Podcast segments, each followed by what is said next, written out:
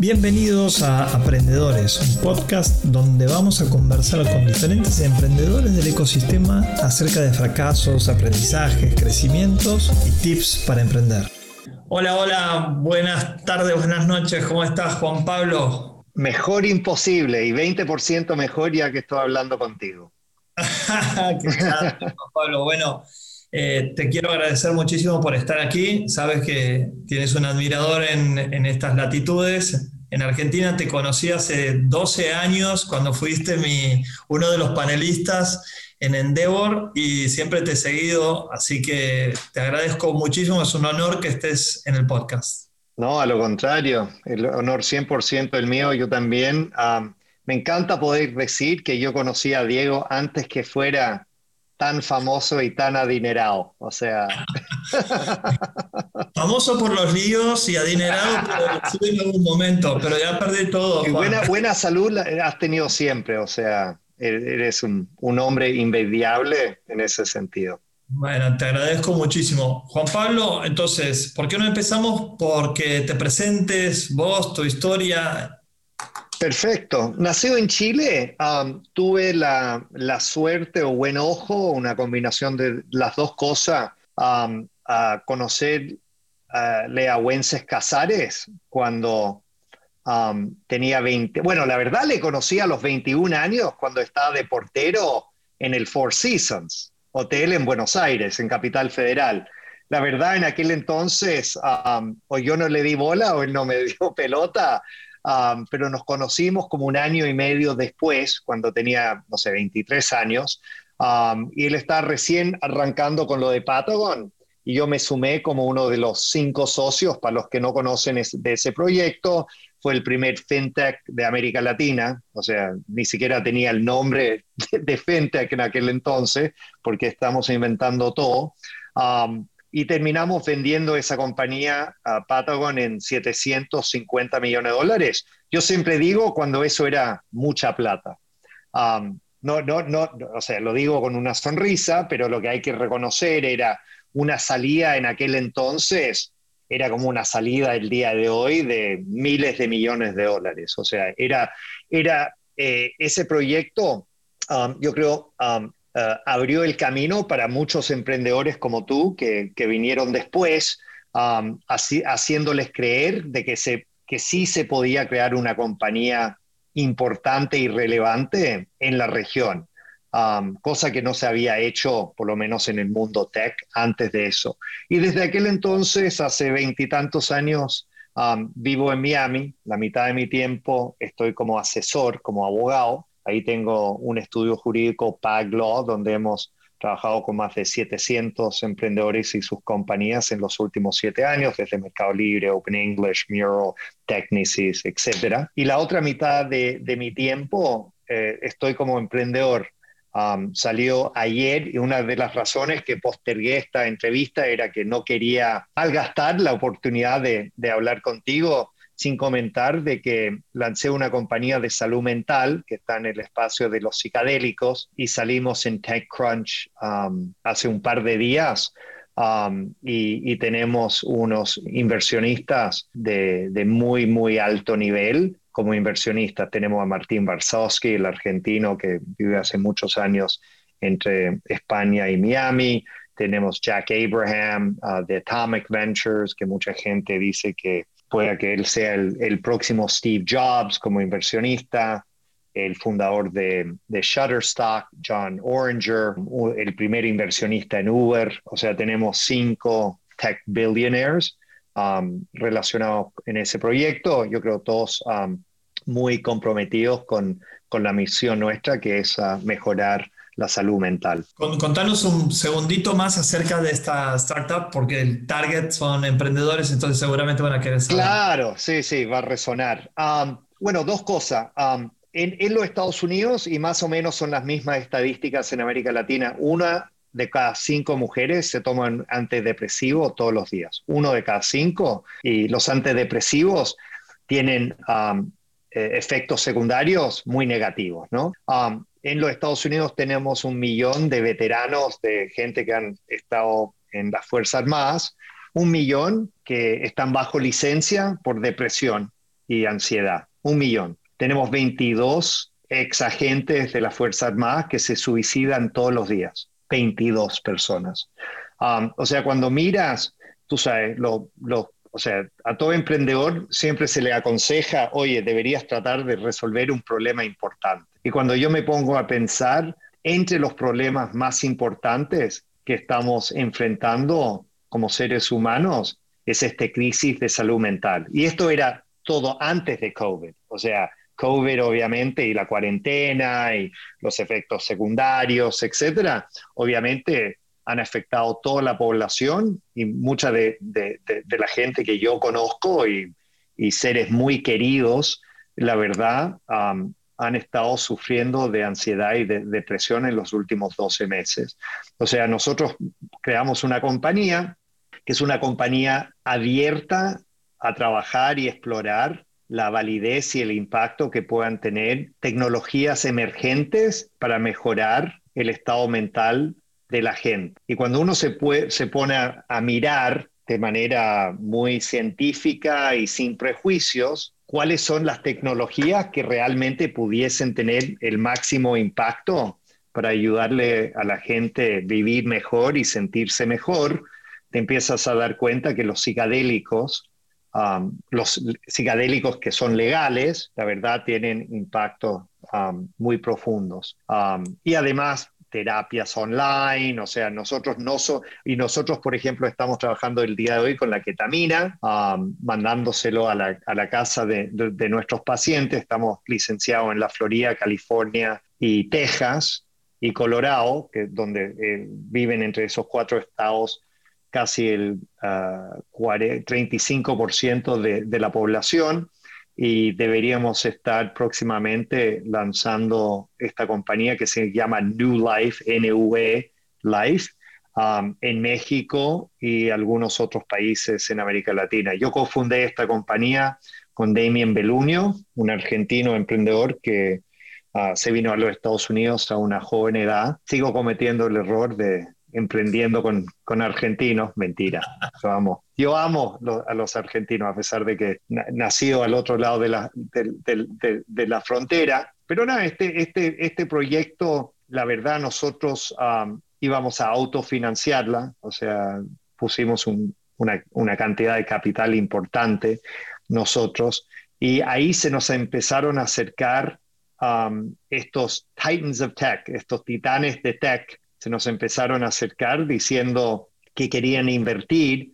y llegamos a un punto que, uno de estos tipos, me, poco menos era como la mafia, nos dijo, o me tienes como amigo o como enemigo, ¿me vas a dejar entrar o no? Y bueno, ante eso, la respuesta era bastante fácil y, y obvia. Yo creo la verdad, a pesar de que no tengo un pelo en la cabeza me estaba tomando el pelo, se está riendo un poco, pero lo que sí me di cuenta es, esto es el tipo de proyecto que le interesa a la gente, porque yo creo a todos conocemos a un ser querido que ha sufrido de sobremanera en los últimos 18 meses y que se siente totalmente atrapado, trancado y no sabe cómo salir del hoyo en que está, ¿no? Y uno de estos inversionistas, sin nombrar nombres, dijo, oye, no, no lo sabes, mi madre trató el, probó el tratamiento de ustedes, le cambiaste la vida y estoy sumamente adeudado con ustedes y les voy a mandar plata, ojalá lo puedan tomar como una inversión, pero si no, es una contribución a la causa, como quieras. Sí, sí. felicitaciones, Juan Pablo, se me pone la, la piel de gallina y después hablaremos más seguramente. Mucho, mucho éxito porque lo necesitamos que sea exitoso eh, como todo el mundo. Hay 7.5 billones de personas que tenemos. si puedo hacer una, una, pausa ahí, mira, para los que nos están escuchando, si um, eh, entienden de los reglamentos en sus países acerca de trabajar con la ketamina y se quieren poner en contacto, nosotros ahora mismo estamos tomando decisiones acerca de nuestra expansión regional hacia América Latina. Y yo feliz de entrar en contacto um, con los que, que, entienden del uso legal de la ketamina en nuestros países. O sea, se pueden comunicar conmigo a través del mail jp life, como vida, L-I-F-E. Perfecto, excelente. Bueno, Juan Pablo, contanos qué libro elegiste. pero tú sabes, como yo soy un tipo que siempre rompe el esquema, no escogí un libro, pero sí escogí un álbum de canciones que son las palabras de Elon Musk puesto a la música. Lo vamos a compartir en, en los apuntes del show con el podcast, porque es algo que realmente se me hizo explotar la cabeza. Hay un DJ que se llama Akira The Dawn y lo que él hace es agarra um, conferencias, charlas que ha dado Steve Jobs, que ha dado Elon Musk, que ha dado Alan Watts, que ha dado algunos filósofos, otra gente de tecnología, y lo pone a música. Y lo que, lo que uno se empieza a dar cuenta con Elon Musk, que es muy interesante y la verdad fue de alguna manera mi inspiración para esta compañía New Life, es que me doy cuenta que gente como Elon Musk miran al mundo de una manera totalmente distinta a la manera que la persona normal, que tú y yo, miramos el mundo. O sea, Elon Musk no está enfocado en ser la persona más adinerada del planeta él la verdad está tratando de escribir historias que la gente se van a acordar de él aquí a 500 años. ¿Me entiendes? O sea, ponte a pensar que yo te dijera, olvídate del día a día.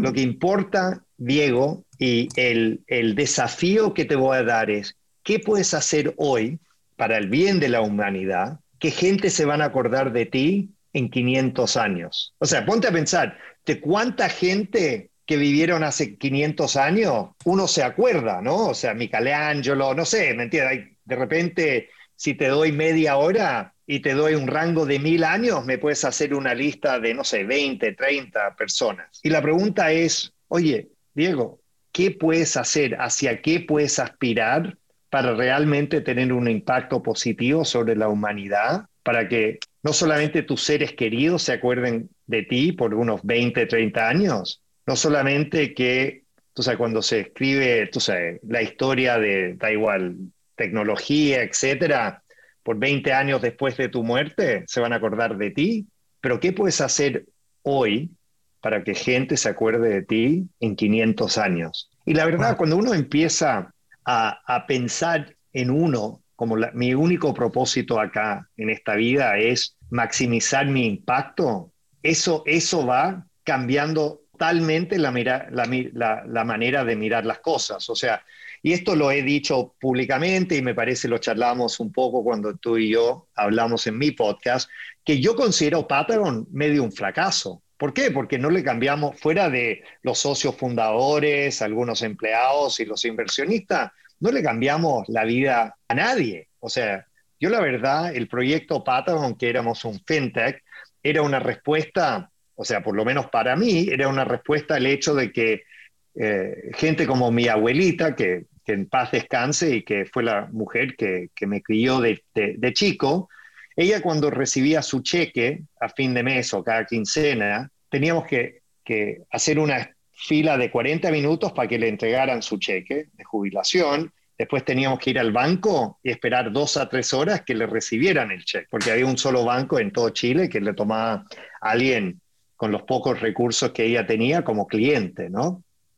Um, la meta de Patagon era mejorarle la vida a gente como mi abuela y nunca logramos eso. Sí, logramos una buena pasada, me cambió a mí la vida, um, me, abrió muchas puertas, etcétera, pero nunca tuvimos el impacto esperado. Y, cuando uno escucha gente como um, Elon Musk hablar y realmente entender el juego que están jugando, te empiezas a dar cuenta que la mayoría de los emprendedores que tú y yo conocemos están jugando el juego equivocado, están jugando el juego del ego, están jugando el juego buscando la plata, están buscando el juego del prestigio, y lo que te empiezas a dar cuenta es, esos son juegos imposibles de ganar y muy vacíos porque nunca vas a tener plata suficiente, nunca vas a tener poder suficiente, nunca vas a, ¿me entiendes? Estás tratando de llenar un vacío y el problema es que lo más que, que consumes de plata o lo más que consigues de plata, de poder, etcétera, lo más fácil te sientes. O sea, yo, yo, yo he tenido esto, yo estuve, um, a mí me encanta esquiar y yo tuve la suerte de ir en un viaje de heli hace un par de meses con unos, otra vez, titanes de tech, o sea, una gente top, etc. Y uno empieza a escuchar comentarios ridículos, o sea, alguien, tú sabes, que me consta que vale varios miles de millones de dólares, y diciendo, bueno, una persona rica normal como yo, y después empezaba a hablar de otra persona que valía docenas de millones de dólares. O sea, no hay países que valen tanto como, ¿me entiende? La gente con quien yo estaba. Y aún entre ellos uno veía que, aún con todo lo que tenían, no era lo suficiente porque ellos seguían jugando el juego de la plata. Lo que te empiezas a dar cuenta es que hay juegos mucho más interesantes para jugar. Y llámese Elon Musk, llámese uh, uh, uh, Steve Jobs. Hay gente que están jugando estos otros juegos y para mí si uno empieza a mirar el mundo con algo de esa óptica, te puede cambiar la vida para bien. Y Juan Pablo, qué, interesante. Esto, de nuevo, ¿en cómo se materializa? ¿Es, ¿En música? Esto, esto, es, esto es una canción, o sea, es un álbum.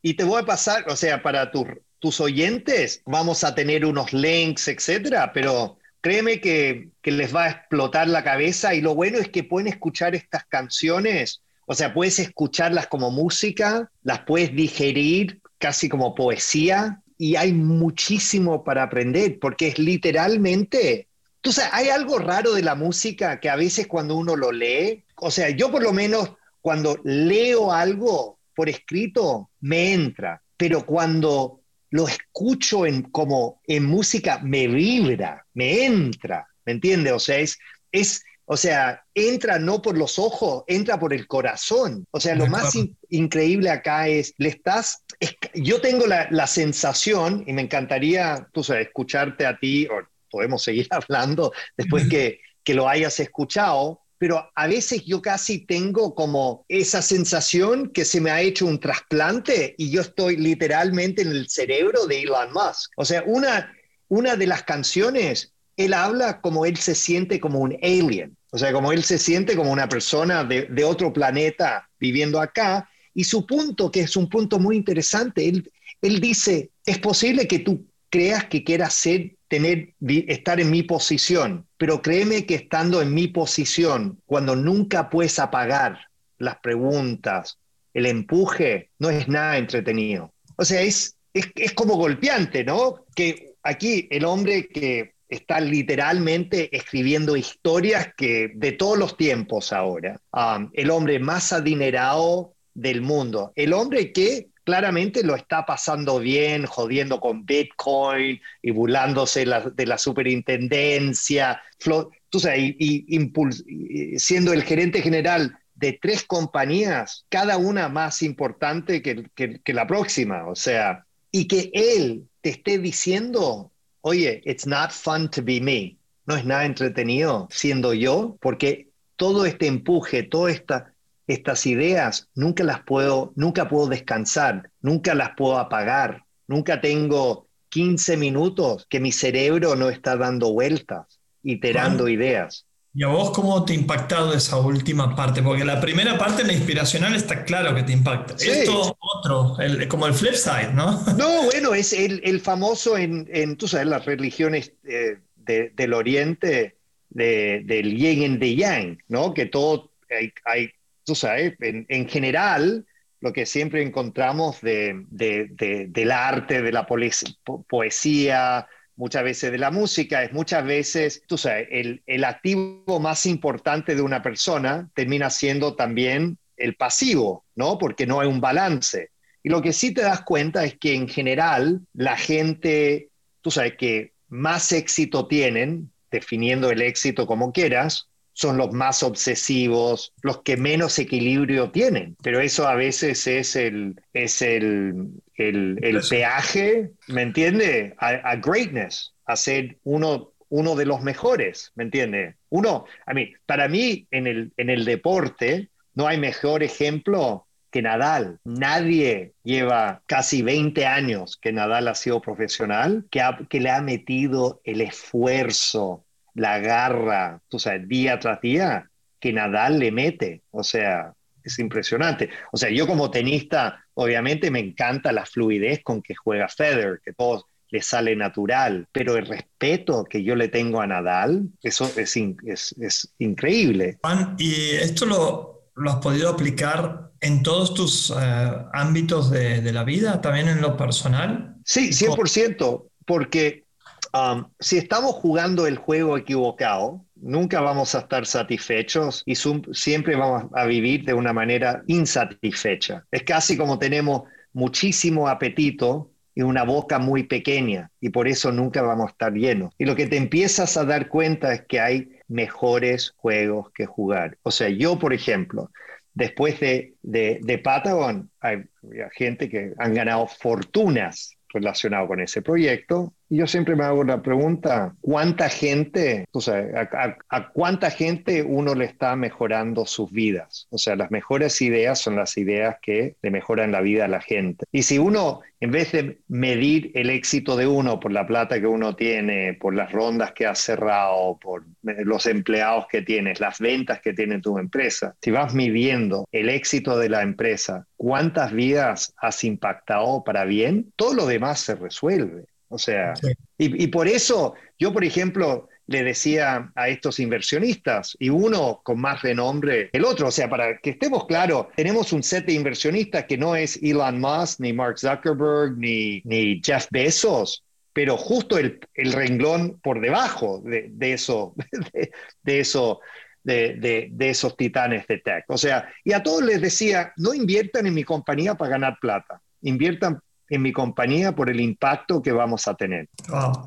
Em, Juan Pablo, me dejas totalmente emocionado, sabes que conecto muchísimo con esto. Te quiero preguntar, ¿para qué tipo de emprendedores es eh, esta música? Eh, ¿Para qué tipo de estadios, industrias, algunos más que otros? no, o sea, mira, en, en, nuestro continente me parece que que pecamos, o sea, cuando digo los emprendedores, y yo, yo sin lugar a duda he, pegado he pecado a veces, vamos creando compañías que no son un reflejo de quiénes somos. Es casi como en América Latina, nos miramos el espejo y queremos ver un hombre blanco, o sea, queremos pensar de que el consumidor que, que tenemos enfrente es, es una persona blanca adinerada que tiene una tarjeta de crédito. Y lo que nos tenemos que dar cuenta es primero quiénes somos en América Latina. Y la verdad somos 600 millones de personas, casi el doble que los Estados Unidos. Y tenemos una oportunidad de mercado enorme. Pero si vamos creando compañías, construyendo compañías solamente para el top 1% o 0.1% de la población de nuestros países, nunca vamos a llegar a ninguna parte. Cuando miras casi todas las compañías que han tenido muchísimo éxito en los últimos cinco años de tecnología, muchas de ellas o apuntan a la masa de, de, nuestro continente, la gente de clase media, clase media baja, todos los new banks, muchos fintechs, etcétera, o son compañías como Rappi, le ofrecen trabajo, y podemos debatir qué tan buenos trabajos son o no son, a gente más hacia la base del pirámide. Clarísimo. Bueno. O sea, para mí el, el, el, el, tema es, oye, en América Latina, nosotros, si nos enfocáramos un poco más del impacto que van a tener nuestros proyectos, y eso es la visión, eso es la meta, y menos en tratar de levantar la siguiente ronda y tener el pitch deck más bonito, etcétera. A eso fue lo otro, cero pitch deck, cero. Oye, te voy a contar lo que estamos construyendo. Te voy a contar la misión detrás, el por qué detrás. Eso fue algo que tú comentaste en el podcast que, que tuvimos tú y yo al principio de, la pandemia. Hablamos mucho del por qué. Mi punto era, oye, quiero que, que me entiendas a mí y entiendas el por qué detrás de este proyecto y lo que me está motivando. Si tú estás, si, si lo que te vengo diciendo te resuena, buenísimo, encantado en recibir tu plata, con el entendido que es posible hasta probable que pierda tu plata. Y si estás cómodo con eso, feliz de colaborar y seamos socios y si este proyecto no resulta, seguramente habrá otro proyecto, otra cosa que podamos hacer. Y si no, cero problema. Pero lo que yo no estaba tratando de hacer, que muchos emprendedores están, siempre enfocados en un, pequeño el truco, el hack, el, tú sabes, la manera más rápida de levantar esta plata con menos fricción. No, no, yo, yo decía, oye, no tengo ningún problema, con o sin tu plata, yo sigo para adelante como un tractor. Bueno, Juan Pablo, te agradezco muchísimo, muchísimo por haber participado. Ha sido un placer y nos estamos encontrando en un, en un próximo podcast. ¿Qué te parece? Eso, amigo mío. Abrazo grande. Chao, Esto ha sido interesante y, nada, espero que te, haya, eh, hecho pensar un poco, amigo mío. Definitivamente, estoy seguro para todos los emprendedores que están escuchando también. Mil gracias. Un abrazo. No, por favor, cuente conmigo siempre. Un abrazo enorme. Esperamos que hayas encontrado valor en estos aprendizajes y te esperamos para nuevos podcasts. Te recuerdo que puedes escuchar en Spotify, Apple Podcasts, Google Podcasts, YouTube y visitando nuestra página web diegonoriega.com.